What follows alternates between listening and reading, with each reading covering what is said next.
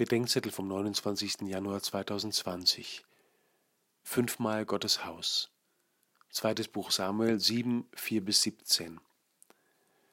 Vom Plan Davids, Gott einen Tempel zu bauen, und Gottes Umkehrung, dass nicht David dem Herrn, sondern der Herr dem David ein Haus bauen wird, war am Morgen des heiligen Abends schon mal die Rede.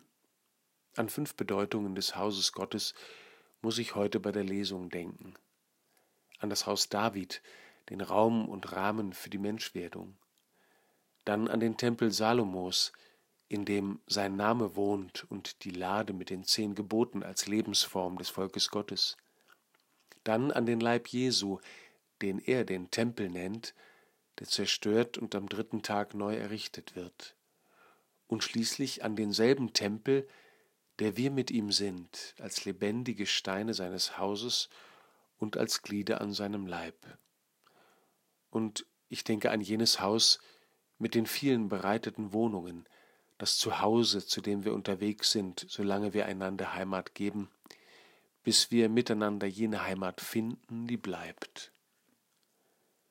Baue, Herr, dein Haus unter uns, wie du David versprochen hast, und wohne unter uns als der von Anfang an ersehnte.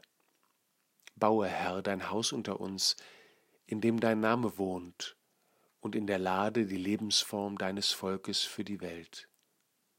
Baue, Herr, dein Haus unter uns, den Tempel deines Leibes, der zerstört wurde im Tod und neu errichtet in deiner Auferstehung. Baue, Herr, dein Haus unter uns, dessen lebendige Steine wir sind, und deinen Leib, als dessen Glieder wir den Menschen dienen dürfen.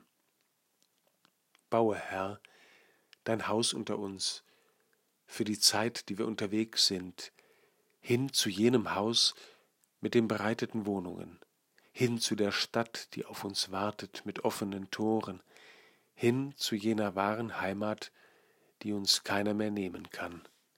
Amen.